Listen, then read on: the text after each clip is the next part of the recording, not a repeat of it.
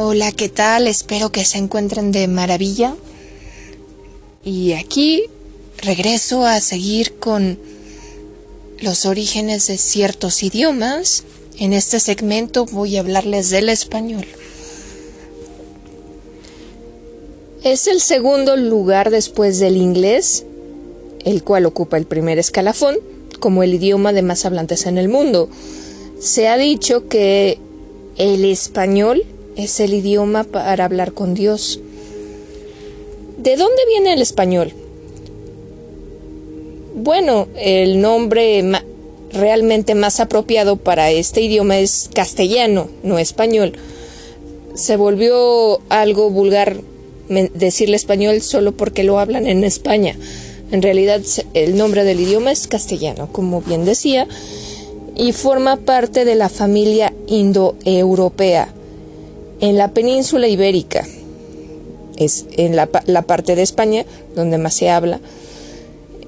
Durante el siglo II a.C. no se hablaba español. En esa zona había iberos, celtas, tartesios, celtíberos y, eh, y hasta fenicios y griegos, entre otras tribus. Y todas estas tribus legaron palabras como el verbo ser y estar que viene del celta, o gancho y colmena que viene del ibérico,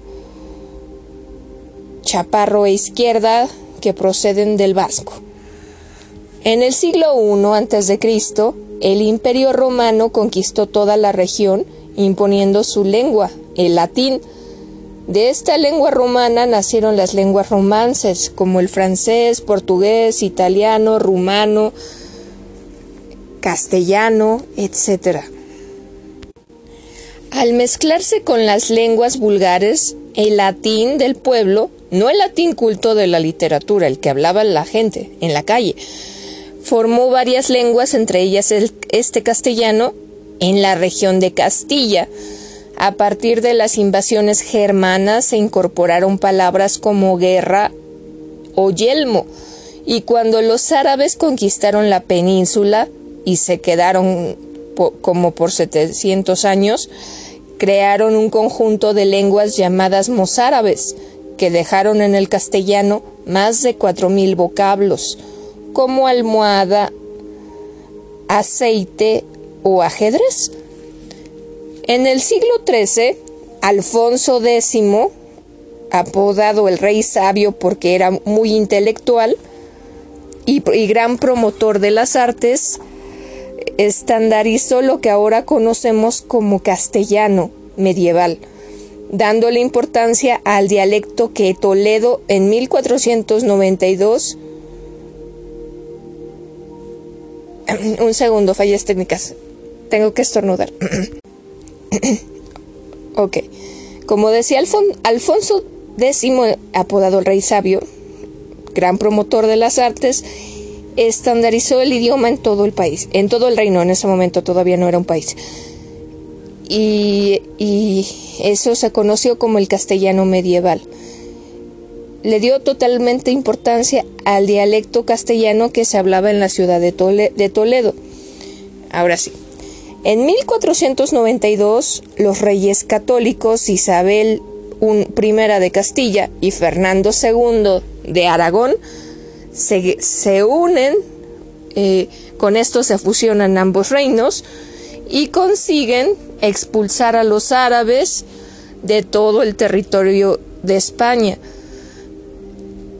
Y en las zonas antes arabescas, ahora el, el castellano es el idioma oficial.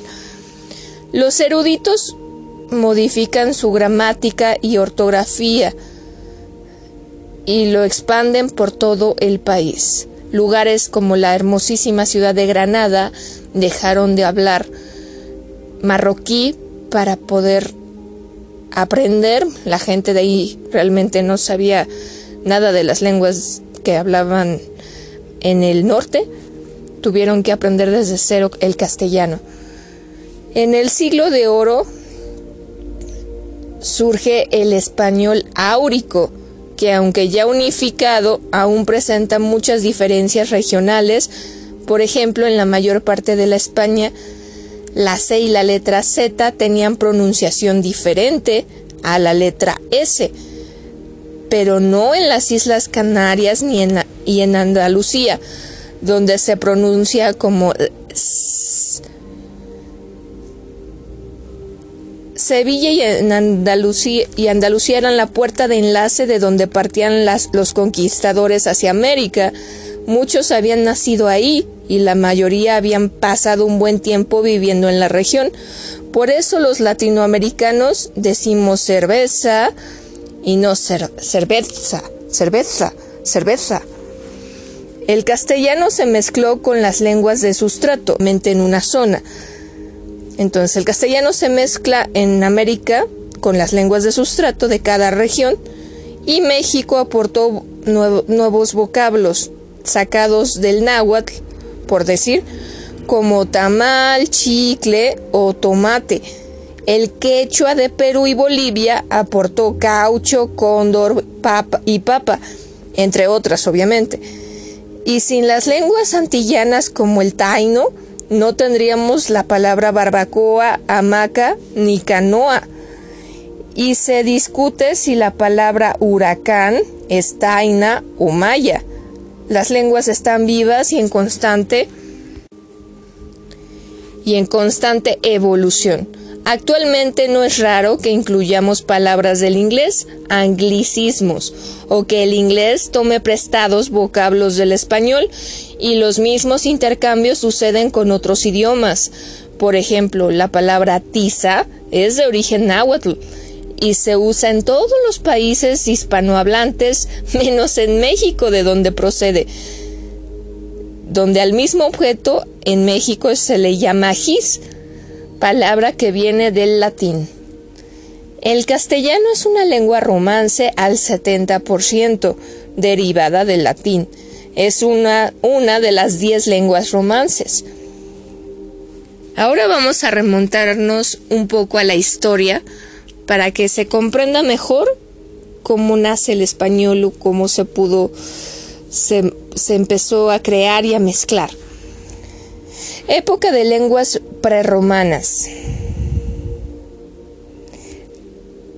Eh, en la zona que hoy conocemos como España, como decía, vivían muchas tribus. entre ellas destacaban la céltica, bueno, las lenguas, la lengua céltica, la ligur, ibera, tartésica y la vasca que también se conoce como euskera y es la única lengua que hasta ahorita sobrevive y se habla en la Vasconia. Fueron desapareciendo poco a poco todas las demás durante la romanización. Eso sí, quedaron toponimios de ellas, esto es, nombres de geografía o apellidos.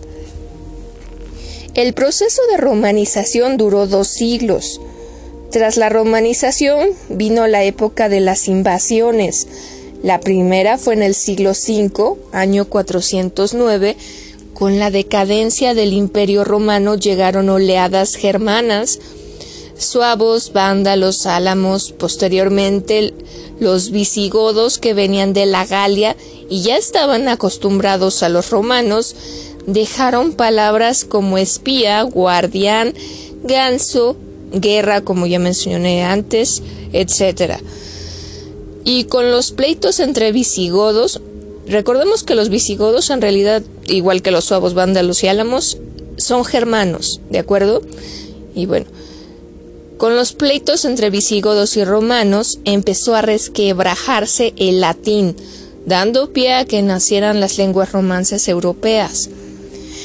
Siglo VIII, pero del año y bueno, del año 711 del siglo VIII hasta más siglos adelante al 1492. Invasión larguísima. Árabes conquistaron toda la península ibérica. Eh, los pocos reinos cristianos, los pocos lugares cristianos que, que quedaron empezaron a volverse reinos para protegerse y lograr la reconquista del territorio eh, comenzó una gran fragmentación política e incomunicación entre zonas. El latín de cada zona evolucionó de diferente manera y nacieron los dialectos romances, gallego, mozárabe. Del mozárabe son varias lenguas diferentes, desapareció cuando los reyes católicos echaron a los árabes de la, de la península. El castellano, el asturio-leonés, el navarro-aragonés y el catalán. Se encuentra en el siglo X los dos se, se, encuentra que en el siglo bueno, ay, perdón, otra vez quiero estornudar. Se encontraron del siglo X los dos primeros documentos que muestran el castella, al castellano como tal, las glosas emilianenses y las glosas silenses. Palabras de influjo árabe, álgebra, alcohol, alférez, novia, etc. Reconquista cristiana. Con los reyes católicos, Castilla adquiere la supremacía de toda la zona. Se expandió el español de norte a sur y los dialectos navarro-aragonés y asturio-leonés no logran desarrollarse y se quedarán solo como una lengua de casa que poco a poco se va a ir extinguiendo. Con, con Alfonso X el Sabio, se mandó a hacer el primer manual de ortografía en la Escuela de Traductores de Toledo. Y ahí es donde por primera vez se comienza a incluir en el idioma la letra ñ, sacada de un de una lengua rusa que se hablaba en los montes Urales. Siglo XIV y XV el castellano ya es una lengua oficial con su propia gramática y comienza a propagarse por América. Es una lengua con esplendor en el siglo de oro, convirtiéndose en una lengua de divulgación cultural por Cervantes, Lope de Vega, Calderón de la Barca, Góngora y muchos otros escritores maravillosos gracias a la imprenta. Se difunden más y la fonética, el modo de pronunciar las palabras, se define en este tiempo. Siglo XVIII. Con el primer Borbón, Felipe V, el español se vuelve la lengua de toda España, porque este rey promulga que así debe de ser. Siglo XIX. Romanticismos se decide castigar a Cataluña, quien se revela y procuran no hablar español, solo catalán, solo hablar el, este, el castellano, cuando haya gente de otro, que no sea de su zona. Cataluña, y aquí es donde comienza el conflicto eterno de que los catalanes se quieren emancipar nacen movimientos para recuperar las antiguas lenguas y bueno, hasta la fecha estos movimientos siguen, siguen perviviendo en, en Cataluña, tanto para eso como para emanciparse. Pero bueno, por un tiempo estos movimientos y estos enfrentamientos se anulan por el poderío cruel del franquismo. Eso es todo lo que pasó en la guerra civil con cuando el general Francisco Franco lideraba a España como un país. La historia del castellano comienza mucho antes de su nacimiento y antes de la creación de su madre, el latín. Esta historia comienza hace más de 5.000 años en una zona entre la Turquía, Armenia a Croacia allá por el Mar Negro. Ahí surgió un grupo de pueblos de los que no sabemos casi absolutamente nada, ni siquiera su nombre. Comenzaron a emigrar a muchas direcciones. Este, y gracias a esto la existencia de estos pueblos y, su parentesco entre ellos fue ignorado hasta el siglo XIX porque fueron los lingüistas al estudiar la lengua sagrada hindú, el sánscrito, los que descubrieron estas lenguas de Europa ya olvidadas, y estos pueblos fueron llamados indoeuropeos, aunque su existencia sigue siendo una teoría, aunque cada vez más demostrada. A medida que se alejaron de, sus de su territorio original, sus dialectos fueron cambiando. Los lingüistas, comparando entre sí esto, han logrado reconstruir, reconstruir una parte de esa lengua original, a la que se le llamó proto-indoeuropeo. Y en un ejemplar público este, de la revista Archaeology se publicó este gran descubrimiento hace no tanto tiempo. Entre estas lenguas indoeuropeas variantes e hijas del proto-indoeuropeo está el persa, el sánscrito, el hindi, el romaní, que este idioma lo trajeron los gitanos en el siglo XV desde la India y que todavía sigue siendo la lengua, la lengua mayor para este pueblo, aunque con variables como el idioma caló que hablan los gitanos de España. Siglos más tarde, la colonización europea exportó como, como el castellano, el inglés, el francés a sus posesiones de ultramar en África, Asia y América, donde en estas colonias se convive y se, se conviven y se mezclan con las lenguas sustrato y en algunos casos se extinguieron a estas lenguas nativas. Actualmente el 90% de la gente en el mundo vive en países con alguna lengua indoeuropea. Nuestros antepasados son los pueblos preromanos. Ahora vamos a dar un gran salto de muchos, muchos años hasta el siglo III antes de Cristo. Romanos y cartagineses se reparten la península ibérica y dará lugar a una guerra que cambió la historia para siempre. Pero bueno, la península no estaba despoblada. Numerosos numerosa gente, numerosas tribus vivían en, lo que hoy conocemos como España. como les decía, celtas e ibéricos son mayoría, con una cultura híbrida, entre ellos la celtíbera, en el norte, los vascos son un pueblo orgulloso y misterioso. En las costas mediterráneas hay, este, hay, tribus fenicias y griegas, en las costas mediterráneas y también en las atlánticas. Pero la realidad era que había muchas tribus que la historia suele omitir. Había turquetanos, lusitanos, tartesos, germanos, olcades, tarboletas, calcalesios, cantabrios, con, etc. Todos ellos solían ser hostiles y solo una de estas tribus, los tartesos, podría considerarse reino porque estos sí tenían una eh, bueno, leyes de cierta forma y eran más civilizados. El aislamiento y grandes distancias daban lugar a muchos dialectos diferentes entre sí.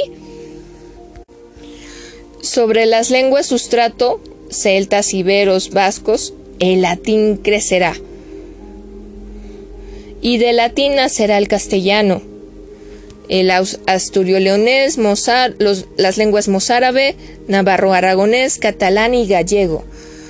Más tarde, tras la caída de Roma, el latín se fusionará con lenguas germánicas y árabes, como ya les había contado. Y bueno, un, cronista historiador, el griego Estrabón, en sus 17 libros describe estas culturas celtas e iberos. Bueno, él dijo que los celtas y los iberos se lavaban los dientes con orines, mientras que los turbetanos, eh, grandes herederos de los tartesios, son dulces y brillantes, tienen fama de ser los más cultos de la península, porque saben de gramática, matemáticas y poesía y nadie los ha podido igualar, ni siquiera los romanos. La lengua de los iberos desgraciadamente no se ha podido interpretar de forma fidedigna. Las palabras que legó al castellano son pocas. Vega, arroyo, gazapo, conejo, zarza, el sufijo ro y ra, cerro, cachorro, barro, becerro, el sufijo asco y asca, chubasco, borrasca, velasco, etc. Los pueblos de Cantabria son prosélticos. Estrabón los describe salvajes y musicales. Mientras hacían guerras con otros pueblos, solían tocar música. Los celtíberos, mezcla de celtas y, e iberos, legaron al español palabras como abedul, camisa, cerveza, camino, braga, toponimios como sega, topónimos como sega o sego, que significa victoria, briga, fortaleza, Segovia, Aranda, Ledesma, Miranda, Osma fueron los primeros en aceptar la moneda romana, estos, este pueblo de los celtíberos. Los vascos vivían en lugares agrestes y montañosos, poseedores de lenguas antiquísimas, de las cuales al menos eh, han pervivido hasta nuestros días en, en el idioma que hablan, que es el euskera, la gran lengua vasca. Los vascones ocupaban la actual Navarra y parte de Aragón, en lo que hoy incluyen territorios de, su zona, que es Euskadi o Vasconia. Se, asientan, se, asentaban barbulos, caristios, austribones, etc. El vasco es la única lengua peninsular que se conserva. Sus orígenes siguen siendo desconocidos. popular lo emparenta con lenguas caucásicas. Sin embargo, muchos historiadores lo relacionan con los iberos. Algunas palabras castellanas que proceden del vasco son izquierda, chabola, bacalao, chapela, boina, zulo, gabarra. Los vascos apoyaron a Roma en la conquista y con esto recibieron cierta independencia en agradecimiento. Los fenicios habitaban las costas del Mediterráneo Oriental, eran un pueblo que buscaba nuevos mercados y materias primas en sus barcos a lo largo de toda la cuenca mediterránea. Es probable que practicaran que practicaran eh, bueno es un cierto tipo de comercio que el gran historiador griego Herodoto denominó comercio silencioso. Y esto es gracias a que, bueno, a los fenicios no les gustaba interactuar con otros pueblos. Se iban en sus barcos y desembarcaban, así lo dijo Herodoto, en sus barcos llegaban y desembarcaban en una bahía o puerto resguardado, próximo a un poblado nativo. Depositaban en un bote la mercadería ya en tierra, toda la mercadería que deseaban vender, y los nativos se acercaban solos al bote vacío, porque no iba ningún fenicio en él, escogían lo que querían y dejaban dinero o prendas en el bote. Griegos se asientan en las costas norte del Mediterráneo y también en el Atlántico peninsular y se dedicaron a comerciar su arte en metales. Desgraciadamente Cartago y Roma se fijaron en la península ibérica y las guerras púnicas entre ellos se convierten al, al Mediterráneo y a la península en el escenario de una guerra mundial de la época. Cartago es una ciudad-estado que, en el ocaso de, los fenicios ha aprovechado su ubicación para convertirse en una nación comercial. En Italia, los romanos de la región del Lacio se imponen a todos y comienzan a convertir a Roma en centro comercial. Compiten con los cartagineses por la supremacía comercial y la primera guerra púnica se desarrolla en Sicilia durante 23 años y termina con la derrota de Cartago, que pierde Sicilia, Córcega y Cerdeña en beneficio de Roma. En el tratado que pone fin a la contienda, los cartagineses se comprometen a pagar una millonaria retribución cada año a Roma, como botín de guerra. Cuatro años después se finaliza de, cuatro años después de finalizar la primera guerra púnica, los, los cartagineses desembarcan en las costas de Cádiz, en la península.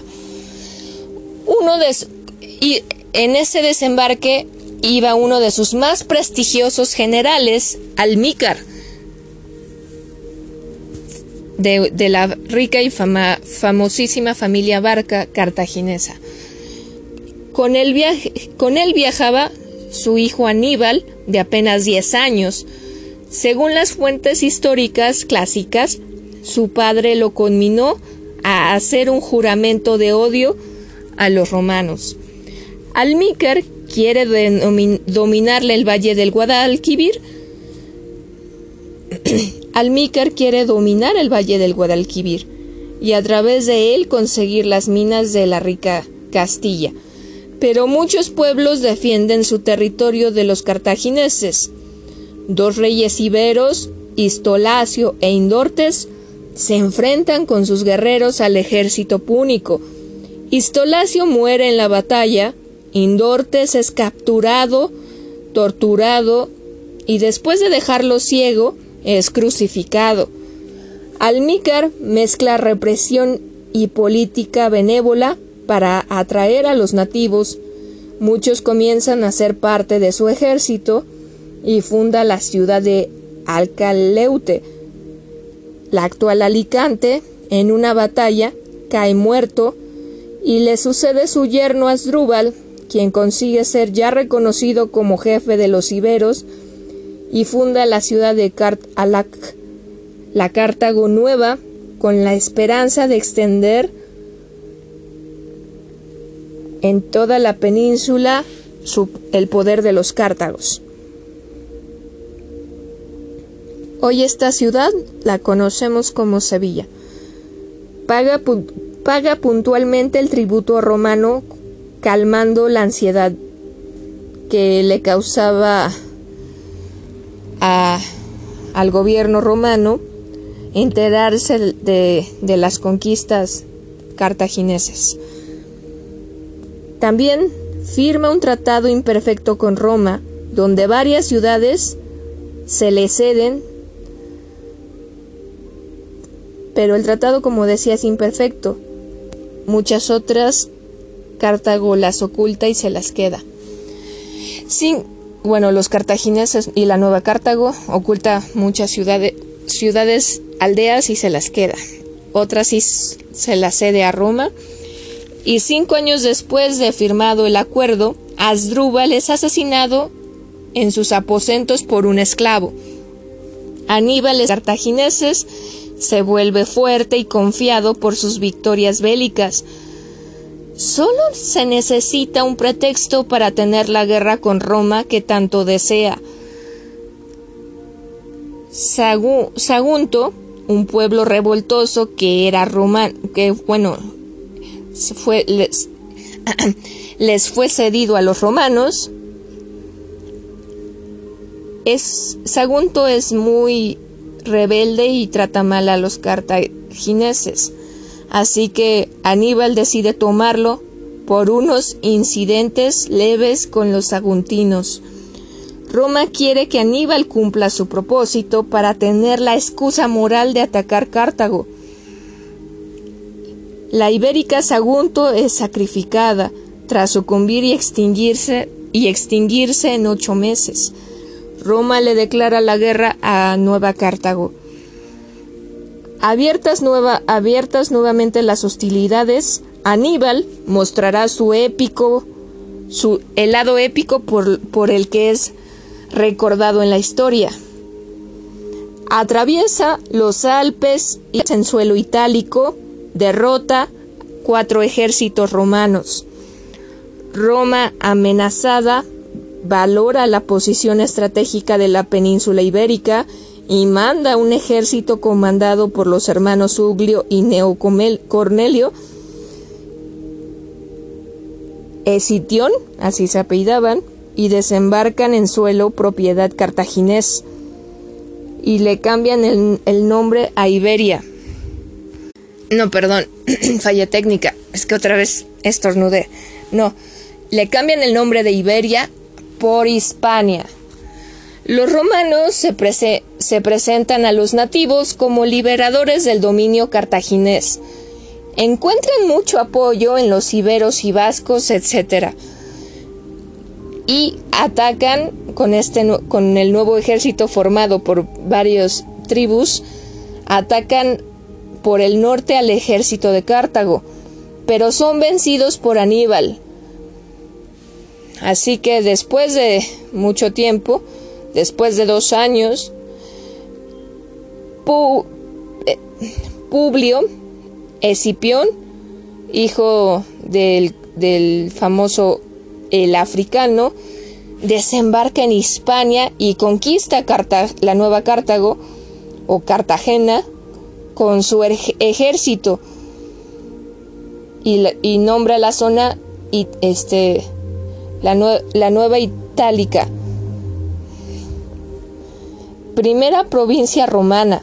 Con este acto, Aníbal pierde casi todo lo que poseía. Luego caen en el, caen en el valle del Guadalquivir los últimos reductos cartagineses. Pérdida ínsula ibérica, la suerte de Aníbal está echada. Desembarca en África, este Publio porque lo mandan de Roma a África a checar unas cosas y en ese instante Aníbal regresa a la península ibérica para recuperar Cartago. Pero viene enfermo, perdió un ojo en la batalla de los Alpes y es derrotado en la provincia de, Sam, de Sama. Regresa a una Cartago derrotada, humillada y endeudada con todo lo que debe pagarle a Roma. Aníbal crea reformas que hacen que la alta sociedad cartaginese lo deteste. Roma pide que se lo entreguen. Aníbal huye y se refugia en Bitinia, pero acosado por los romanos se suicida antes de caer preso. Ya no puede vivir, ya no vive la eclosión de un nuevo orden en el mundo de la presencia cartaginés. En la península quedan pocas huellas. Roma se impuso, pero tardó dos siglos en conquistar toda Hispania. La influencia romana transforma la península de y bueno, Roma dota el territorio de, de grandes estructuras arquitectónicas, como muchas puertas con arcos. Hubo mucha resistencia Numancia fue una ciudad que resistió el asedio romano diez años y los pobladores antes de rendirse, según cuenta la leyenda, se suicidaron. Los valéricos, diestros en el manejo de la onda, también se oponen a la conquista de su isla. El emperador Augusto, al frente de, de las legiones, pacifica Hispania. Dos siglos duró para la mayoría de los pueblos prerromanos esta conquista. Muchas tribus fueron esclavizadas, abandonaron sus lenguas y adoptaron el latín. los únicos que no lo adoptaron fueron los vascos. Y aquí con el latín inicia, eh, el latín es la madre del castellano y, ya, ya les expliqué lo que siguió después. Con esto cerramos al idioma español. Sean felices, bye bye.